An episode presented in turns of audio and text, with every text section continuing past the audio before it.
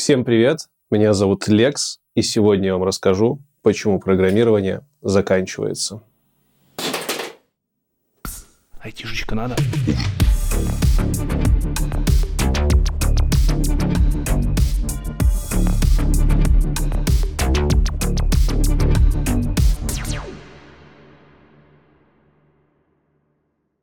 Сегодняшний выпуск будет скорее более обзорный, в котором я попытаюсь поразмышлять на тему того, что же ждет программирование в ближайшем и не в ближайшем будущем, в связи с тем, что на улице сегодня век искусственного интеллекта, так называемого. В этом выпуске я не буду вам рассказывать, какие курсы закончить, как классно в программировании и в айтишке в целом. Я не буду вас завлекать в эту сферу. Этот выпуск не про это. Этот выпуск будет немножко демотиватором, но тем не менее он подготовит вас к тому, что может случиться уже в недалеком будущем. А как мы знаем, знаешь, значит владеешь ситуацией, знание – сила, осведомлен, вооружен и как там еще. Ну, короче, вы поняли. Сам я занимаюсь программированием по сей день, программирую уже не в компании, а в свое удовольствие. И я вижу, что программирование изменилось. Оно изменилось буквально за последний год. И еще несколько лет назад мы вообще не думали, что оно изменится в эту сторону. На сегодняшний день можно сказать, что программирование конкретно было изменено генеративными нейросетями, такими как ChatGPT и другими Generate Pre-trained трансформерами и большими языковыми моделями. Про то, как мы пришли к этим алгоритмам в программировании и что уже сегодня можно использовать, я рассказывал в этом видосе, можете посмотреть. А сегодня давайте попробуем понять, как же наша сфера с вами, э, айтишка, именно та айтишка, в которой мы разрабатываем программный продукт, как же она может измениться и уже изменяется в связи с приходом вот этого вот AI в нашу жизнь. Сам я интересуюсь темой AI уже года полтора. Нет, я его не разрабатываю, но я активно пользуюсь. Я использую его в своих программных продуктах. Я слежу за всеми новостями. Мы даже подкаст с Витей Шеленченко замутили на эту тему новостной. Называется «Ая подкаст». Подписывайтесь, ссылка будет в описании. И все это мне, как программисту, как человеку, который общается с людьми, как человеку, который погружен в АИ, дает такую достаточно депрессивненькую картинку, но картинку, которую почему-то не все еще из моих коллег, из моего окружения осознают. И давайте начнем немножко издалека. Давайте начнем с того, почему люди идут в айтишку. Я буду говорить сейчас про большинство людей и про ту айтишку, в которой мы разрабатываем программные продукты. То есть это не про HR, это не про sales, это именно про разработку. В основном люди идут в разработку в айтишке для того, чтобы получить стабильный заработок, стабильную работу, наладить свою жизнь, и чтобы при относительно недолгом обучении получить конкурентную долгоиграющую профессию. Согласитесь, это движитель большинства из нас был, когда мы входили в айтишку, это движитель большинства из вас, кто сейчас входит в айтишку. Кроме того, у нас с вами есть какие-то ожидания от сферы. Мы хотим, во-первых, как профессионал иметь возможность обучаться в рамках своей работы, а также иметь возможность Э, расти и иметь возможность получать эквивалентный опыт в команде. Под обучением я понимаю изучение паттернов, хороших практик программирования, изучение того, что такое красивый код, как работают разнообразные домены, под командными взаимодействиями я имею в виду всяческие практики, направленные на то, чтобы писать кода много, больше и лучше. Это то, что нам нужно с вами от айтишки в профессиональном смысле для того, чтобы расти дальше. С точки зрения общечеловеческой, нам нужно, нужно тоже достаточно немного вещей, достаточно понятных. Нам нужно э, получить комфортные условия труда, нам нужно получить интересные задачи, потому что мы хотим работать над тем, что нам нравится, а также мы хотим с вами получить проекты значимые. Как ни крути, мы все люди с э, той либо иной мерой тщеславия, и нам всегда хочется работать на каких-то социально значимых проектах, чтобы нашу работу можно было кому-нибудь рассказать и не стыдно было. Собственно, все. Это все, что нам нужно от айтишки, это все, чего мы от нее ожидаем. С другой стороны, есть компании, на которые мы работаем, и заказчики, для которых мы пишем этот код. И вот для них нужно сильно меньше от этой самой айтишки. Для них нужен рабочий продукт – это раз, и наименьшие затраты на этот продукт – это два. Заметьте, что в том, что нужно заказчику, вообще нет того, что мы с вами ожидаем от айтишки. Там нету комфортных рабочих условий, там нету интересных задач, там нету возможности обучения, там нет командной работы, там нету вообще ничего. Того, что мы с вами ожидаем от айтишки. Потому что заказчику нужен конкретный рабочий продукт. То, как мы его делаем с помощью командных взаимодействий, повышая свой уровень, используя best practices, используя там паттерны, шматтерны, это ему вообще фиолетово. Тестируем и не тестируем. Насрать. Ему нужен работающий продукт здесь и сейчас, который приносит деньги, закрывая его боли и потребности. И тут как бы возникает проблемка. Потому что, с одной стороны, есть наше желание, с другой стороны, есть желание заказчика, и они не мачатся. А точнее, они мачатся ровно потому, что сегодня мы с вами, человеки, которые работаем в программировании, только мы можем дать заказчику этот вот готовый продукт. И поэтому он с этим смиряется и платит нам деньги за все наши смузи-хотелки. И если еще два года назад варианта у заказчиков особых не было, как идти к компаниям, к программистам и платить им деньги, то в последний год вариант появился, и с каждым днем он становится все более очевидным, неигнорируемым. Это, мать его, генеративный искусственный интеллект. Тот самый чат GPT, те самые ламы и вот все вот эти прочие вещи, они уже сегодня конкурируют перед заказчиком с нами. И почему это происходит? Почему заказчикам это интересно? Смотрите, давайте возьмем среднестатистическую зарплату какого-нибудь сеньора. Сеньор – это человек, который может качественно закрывать задачи, делать какие-то архитектуры проектные. В общем, человек, который уже состоялся в айтишке как программист и может делать задачу под ключ. То, что интересно заказчику. В среднем сеньор плюс-минус зарабатывает, ну так, давайте, 5 тысяч долларов в месяц. Прибавим сюда еще какие-нибудь налоги, то, что за него компания платит, ну, получится тысяч 10 в месяц за хорошего сеньора платит компания. Сколько кода пишет хороший сеньор? Вот сходу, если у кого-нибудь спросить, там, сколько ты строк кода в день пишешь, я это делал среди своих знакомых, среднее число получилось где-то около 70 строк кода. И, в принципе, кажется, что это даже много. Но мы возьмем даже побольше. Допустим, мы с вами очень прилежные разработчики, мы пишем примерно 100 строк кода в день. Работаем мы где-то 20-21 день в месяц. Получается, что 10 тысяч долларов мы делим на 20 э, дней в месяц. Это у нас получается э, сколько? Это у нас получается 500 долларов. Примерно 500 долларов на нас компания тратит в день. И за 500 долларов мы этой компании генерируем ну, где-то 100 строк кода. И это расчеты для обычного среднестатистического сеньора который не живет в условной Калифорнии, потому что в Калифорнии у него сразу будет там X10. Ему платят, ну ладно, не X10, но X5 каких-нибудь. Ему там будут платить 2000 долларов, 2,5 за те же самые 100 строк кода. И что получается? Получается, что заказчик берет вот эту вот простую математику, смотрит, что он платит за 100 строк кода 500 долларов в день.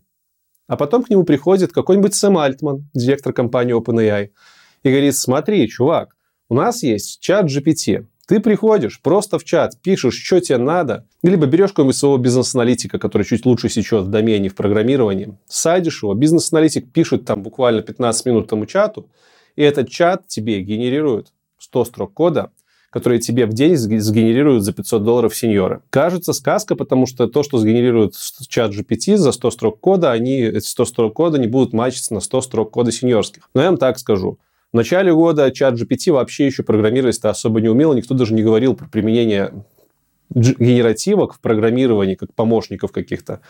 Э, месяц назад я с помощью тулзины под названием GPT Engineering, которая за две минуты разворачивается, работает на базе э, GPT API, за пять минут сварганил змейку. Я просто ей написал, что мне нужна змейка вот с такими-то правилами. Игра змейка, консольный режим, такие-то правила. Пожалуйста, сгенерируй.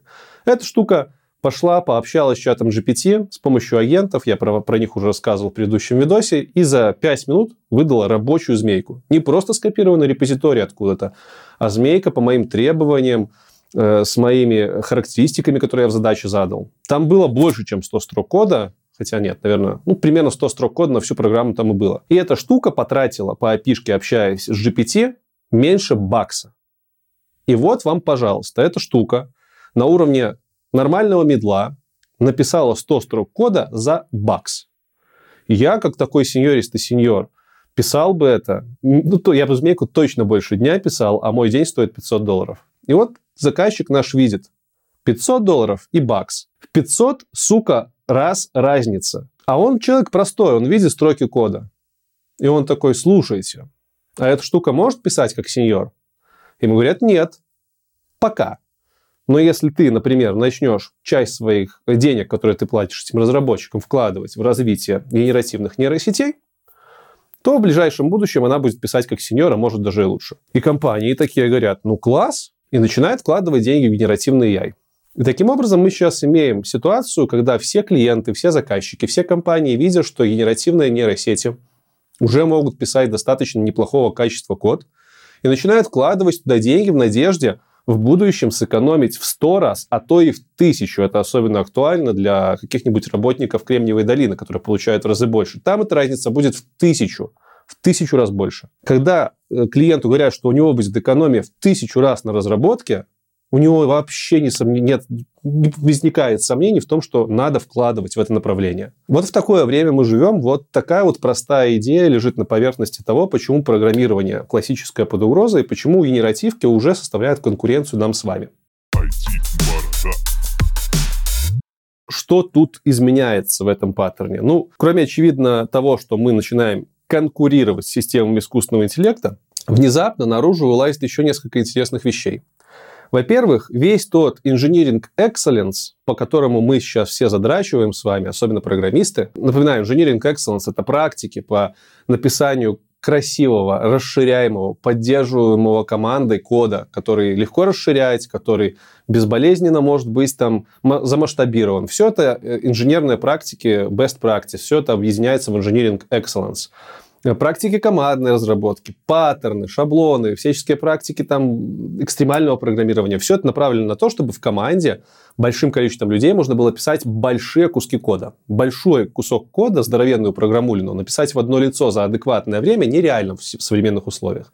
Поэтому есть весь этот Engineering Excellent. И заметьте, Engineering Excellent сугубо человеческая штука. Для чата GPT этот Engineering Excellent нахер не нужен. Он в одно свое электронное лицо, за несколько минут, может быть, десятков минут, в несколько итераций пишет весь этот код с нуля. Чат GPT может написать систему уже сегодня, которую команда средних медлов будет писать неделями. Он это пишет за одну итерацию вот так вот с нуля. И если заказчику что-то не нравится в том, что чат GPT написал, например, если заказчику не понравилось то, что мы написали ему как команда за несколько недель работы, происходит долгий процесс внедрения в наш скрам э, церемонии, внедрения всех этих нововведений. Мы начинаем выкатывать новые переоценки. Еще тратим несколько недель. Что делает чат GPT в это время? Он просто говорит, нажми кнопку «Генерировать», и я тебе за две минуты сгенерирую полностью новый вариант по всем твоим новым хотелкам. Что заказчик выберет? Трахать себе голову несколько недель с командной разработки и платить им еще больше денег, либо нажать пару десятков раз кнопку «Сгенерировать еще», и за полчаса получить тот вариант, который нужен. А это будущее. И причем это то будущее, которое уже настоящее, с некоторыми маленькими программами. Вот, например, там со Змейкой, с Angry Birds. Может, кто-то слышал из вас, как Angry Birds недавно переписали с помощью нейронок. Это делается именно так. Пишешь в чате, что тебе нужно, генерировать, генерировать, генерировать, вставить, запустить. Все. Примерно как мы устанавливали софт в нашем детстве. Далее, далее, далее, готово. Все то же самое тут. И, конечно, заказчики это видят, и они будут это выбирать. Поэтому весь Engineering Excellence – это человеческое, и оно в применении к ИИ не работает, оно идет нафиг. И тут, когда ты это понимаешь, ты осознаешь, насколько engineering excellence, насколько все эти best practices в программировании переоценены. Когда они изобретались, они действительно были очень важными. Никто не думал, что нас заменит что-то нечеловекообразное. Но когда мы поняли, что и, и может справляться с нашими задачами, когда мы это сейчас понимаем. Мы понимаем, что весь Engineering Excellence – это просто ненужный обвес. Когда нас заменит э, чат GPT там, версии 6 или 7, весь наш навык работы в командах, весь наш навык э, понимания, где какой паттерн можно применить и где какой паттерн мы видим в коде, он пойдет нахер. Тут кто-то скажет, ну как же, красивый код, он там расширяем должен быть, он читаем должен быть. То, что генерит нейронка, это полная хрень собачья, там же ничего не разобрать. А разбирать и не надо будет никто не будет нанимать программистов, чтобы они разбирали то, что написала нейронка. Нейронка пишет рабочий код, если этот код удовлетворяет минимальным требованиям запускается, все, он полетел в продакшн, не надо его проверять будет. И никакие там паттерны не надо применять. Нейронка может написать абсолютно любой лапшикод, хоть там продублировать миллион раз одно и то же имя переменной, я не знаю, сделать самую страшную ошибку из всего, чего только можно, написать все на синглтонах. Но если эта программа будет написана за несколько минут за несколько долларов и будет удовлетворять требованиям, а требования разные могут быть. Требования, например, может быть, э, ты должна разворачиваться вот на таком-то железе. Ты должна работать без перерыва там неделями. Чат GPT это прекрасно понимает и под это пилит архитектуру. И понятно, что если ему сказали, что программа не должна течь, то он там не будет использовать, не будет все делать на каких-нибудь синглтонах или, не знаю, все статик классами оборачивать. Но он будет это делать своим языком не engineering excellence, языком непонятным программистам. Программисты будут ходить и кричать, что это все говнокод, как вы его можете использовать, а заказчик будет там говорить, да похер нам на ваш говнокод, мы вообще этот код в глаза не видели, программа работает, нас удовлетворяет, все, до свидули. Но как же так? Эти же программы, которые пишут искусственный интеллект, они же будут забагованы, они же будут иногда делать то, на что не рассчитаны. Это же мы, программисты, пишем вот такой код, который делает только то, что ему сказали. А эти же программы, они же там непонятно, что внутри нагенерят. Клиенту похер. Если программа будет делать то, что он сказал, ему пофиг, что она там будет делать еще вокруг. Главное, чтобы она делала то, что он ему сказал, за разумные деньги. Если она будет критически баговать, отлично. Заказчик придет скажет, тут баг, пожалуйста, сгенерируй новую версию без этого бага. И чат GPT генерит. А, поэтому take в ту сторону, что эти программы будут забагованы, он не работает. Они будут написаны ровно на то, на что они рассчитаны. Баги будут фикситься за одну итерацию, за один клик кнопки. И к тому же еще почему-то есть среди программистов ожидание, что нейросетки должны писать идеальный код. Ну, типа, это же Э, какая-то э, программа, а программа, она все делает идеально, и поэтому она должна писать идеальный код, и поэтому пока нейросетка не сделает программу без багов, ее нельзя брать в прод. Come on, мы, программисты, пишем программы постоянно с багами, с тысячами багов, поэтому у нас есть целые отделы тестировки, и всем пофиг на это. В смысле, программы все равно улетают в прод, программы иногда улетают в прод и дропают целая база данных, и все равно работают и приносят деньги. То же самое будет и с нейронками. Никто не будет ожидать, что нейронка должна написать тысячепроцентно работающий код. Нет. Почему? Почему она должна писать код лучше, чем программист? Она должна писать просто рабочий софт. И отсюда возникает последняя, самая страшная для нас сегодня с вами мысль, и мысль, которая, собственно, с которой начиналось видео. Почему программирование все?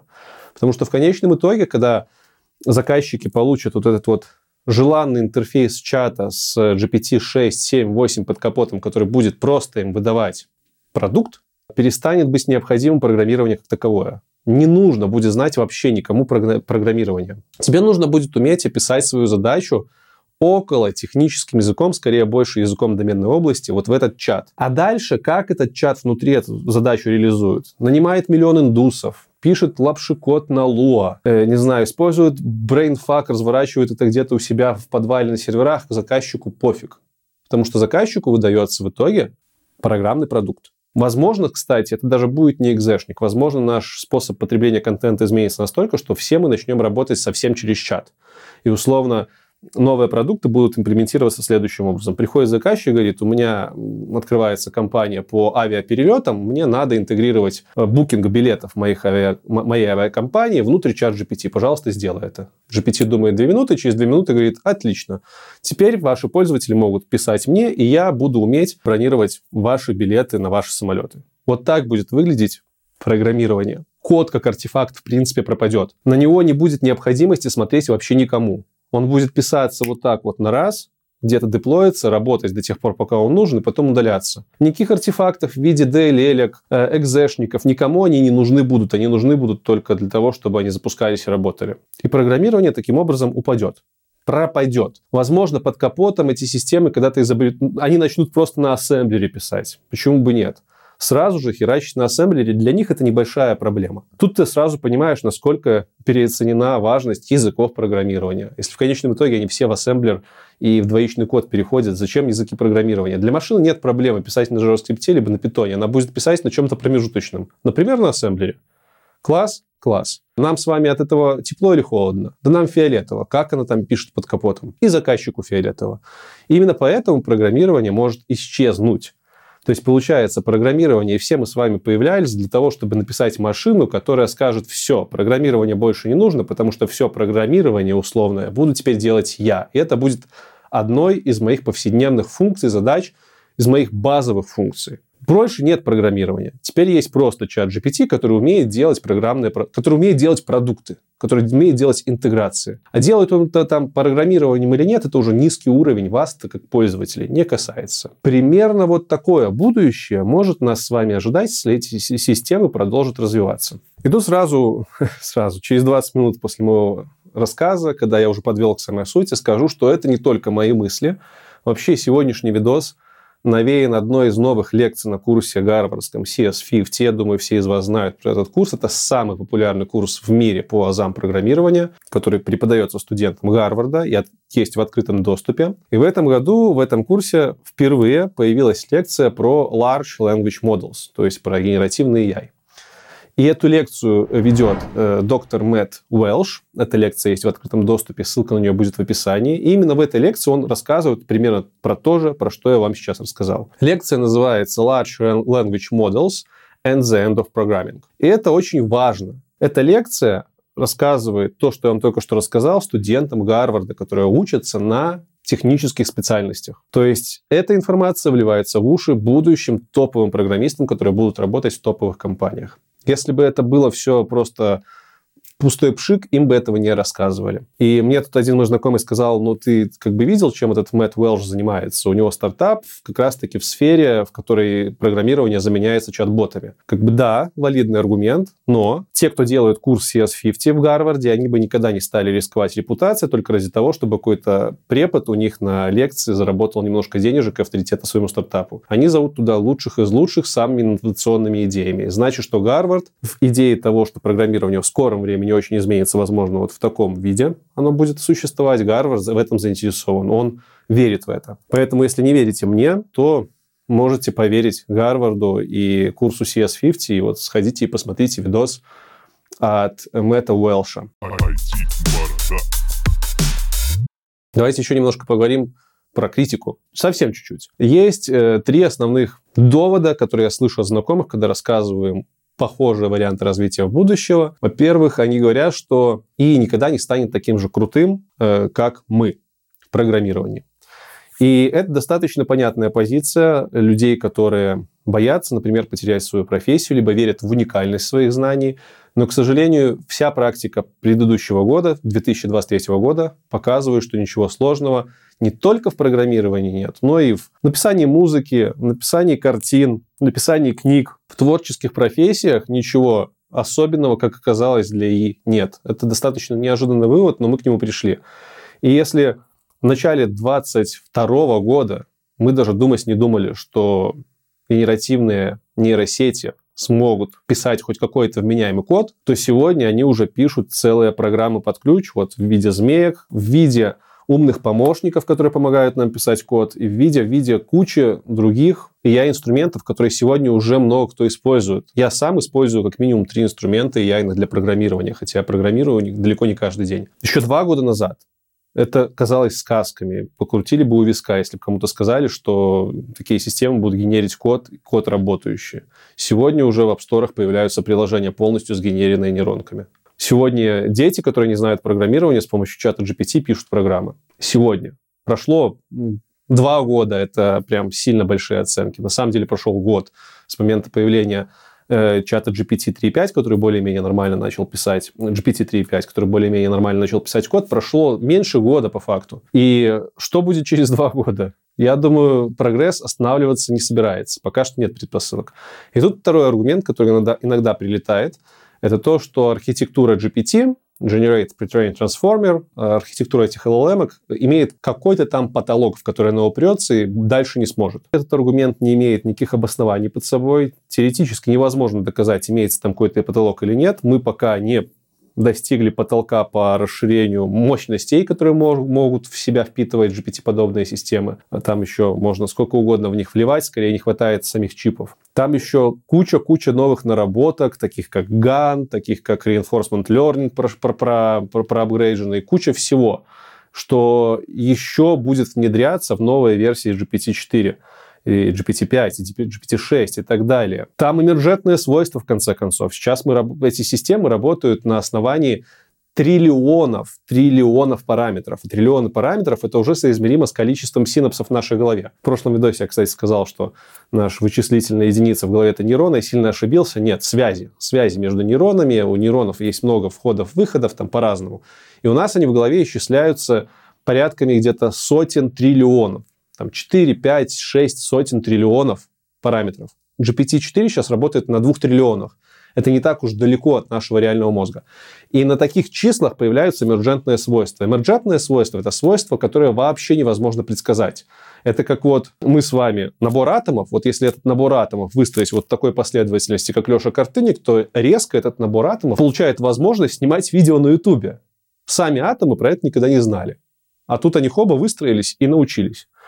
Примерно то же самое может возникнуть и уже возникает на самом деле с GPT-подобными системами. Чем больше эта система имеет э, структурных элементов, тем более интересные возможности мы в ней можем находить. Эмерджентные нейроны, которые с каким-то чудесным образом, непредсказуемым образом начина... начинают учиться какую-то новую информацию выдавать, они уже известны с версии 3.5. Короче, нет никаких предпосылок говорить, что у технологии Generate Pre-Trained трансформеров прям есть какой-то видимый потолок. Никаких аргументов доказательства этого аргумента не существует. Ну и третье, мое любимое, это все наступит еще не скоро. Эти люди говорили э, пять лет назад, что это все сказки. Эти люди говорили два года назад, что Копал это говно, никто, я им пользоваться не буду. Эти люди до сих пор говорят, что и не умеет писать код, и это все будет не скоро. Эти люди уже просрали свой момент. Они уже не заметили, что год назад большая доля программистов уже пользовалась Copilot условным и повышала свою эффективность. А они все равно говорят, что это не работает. Таких людей всегда будет много. Это и диссиденты, скажем так, и отрицатели – Поэтому спорить с ними мне очень сложно, но я могу только апеллировать к предсказаниям людей в индустрии, которые разрабатывают эти системы из Гугла, из DeepMind, из Клода, из OpenAI. Эти люди дают нам сроки в несколько лет. От двух до десяти лет до изобретения так называемого AGI, Artificial General Intelligence, то есть интеллект, который по широкому спектру задач соизмерим с нашим. И это как раз-таки та штука, которая нас точно заменит, которая точно сможет как сеньор писать. Это несколько лет, вопрос нескольких лет реально. Если мы не встретим какой-то реально здоровенный блокер. Эти блокеры могут встретиться, я не знаю, например, глобальная война. Сейчас у нас есть война в Украине, война э, Израиль-Палестина, если это начнет развиваться, да, такой блокер мы получим. Но если говорить про блокеры сугубо технические, которые касаются исключительно технологии GPT, то там таких блокеров нет. Если все продолжит развиваться так, как сейчас развивается, то я абсолютно точно уверен, в ближайшие 2-3 года мы увидим и системы, которые будут писать как сеньоры. В конце буквально пару советов, а что делать. Потому что ну, действительно, кажется, что это совсем как-то все депрессивно, и вообще все, в айтишку идти не надо, особенно джуны расстраиваются, что все, через три года весь код будут писать все эти системы, забудьте, забудьте про программирование. Нет.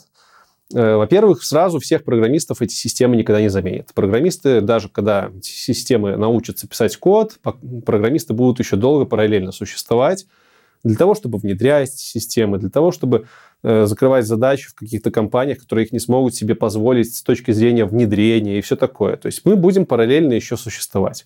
Поэтому я разделил советы на советы э, такого краткосрочной перспективы до 5 лет и долгосрочной перспективы 5 лет и дальше. То есть, если вы уже учитесь на программиста, либо вот только собираетесь пойти учиться на программиста, на программирование, в айтишку, то, в принципе, у вас еще есть хороший шанс сюда залететь, что-то здесь поуспевать позарабатывать. Единственное правило для всех, с которым надо уже смириться, не правило, а совет. Программирование уже не стабильная сфера. Если вы выбираете программирование и айтишку как что-то, что даст вам стабильную жизнь и доход на долгий срок, то сегодня это уже не так. Сегодня уже ну, невозможно утверждать, что программирование будет еще долго жить, по крайней мере, в том виде, в котором мы его знаем. Поэтому забудьте про это. Программирование такой же рисковый вклад, как и бухгалтерия там, 20 лет назад, как и любая другая быстро развивающаяся профессия. Поэтому самый главный совет.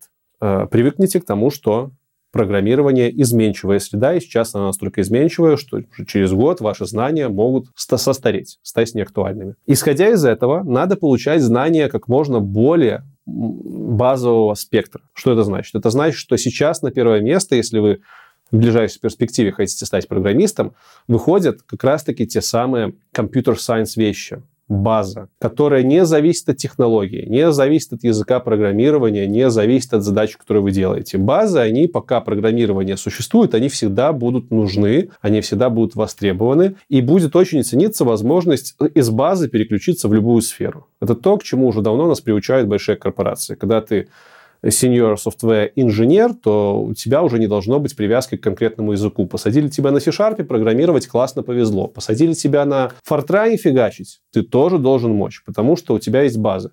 И это сейчас выходит на один из первых уровней. Если мы хотим в ближайшие 2, 3, 4, 5 лет быть востребованными, то нам нужно знать базы, потому что ценность конкретного языка программирования будет все дальше и дальше размываться, уже сейчас мне, в принципе, разницы, на каком языке писать вообще нет, хотя я дотнетчик в основном. Какая мне разница, на чем писать, если я, пойду, если я могу пойти и у чата GPT попросить конвертнуть мой код в любой другой код.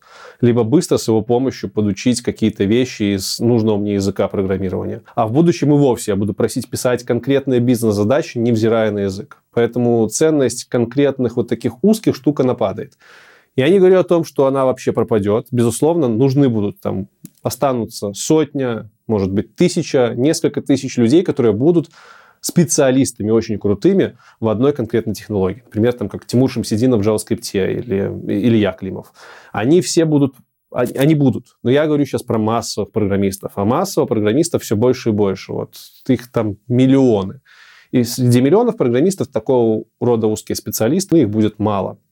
Поэтому учим базы. Также я бы очень советовал вникать э, в то, как работает софт, в архитектуру, но очень высокоуровневую, для того, чтобы в будущем вы могли этим системам в чатах на таком околотехническом высокоуровневом э, уровне масло масляное объяснять, как должна работать программа. Без детализации Э, в виде кода, без детализации в виде выбора технологий, но на том уровне, на котором это не может делать заказчик, потому что у него нет опыта. Заказчик не может объяснить чату GPT, что ему для успешной работы сервиса нужен фронтенд и бэкенд. А вы можете, потому что вы знаете примерно, как работает веб-приложение. Или заказчик не знает, там, как сохранять данные внутри телефона, а вы знаете, что это какие-то там базы данных локальные, либо удаленные, тоже там могут быть бэкэнды, фронтенды. Вот я про такую штуку. То есть вы должны понимать в общем, как высокоуровнево строится приложение, и старайтесь на это делать большой упор. Это те базы, которые хорошо лягут на то, чтобы вы в будущем могли писать качественные промпты для систем, которые будут уже писать код. Ну и самое последнее, то, про что всегда мы кричали, всегда это было важно, сейчас это становится еще более важным, это английский язык.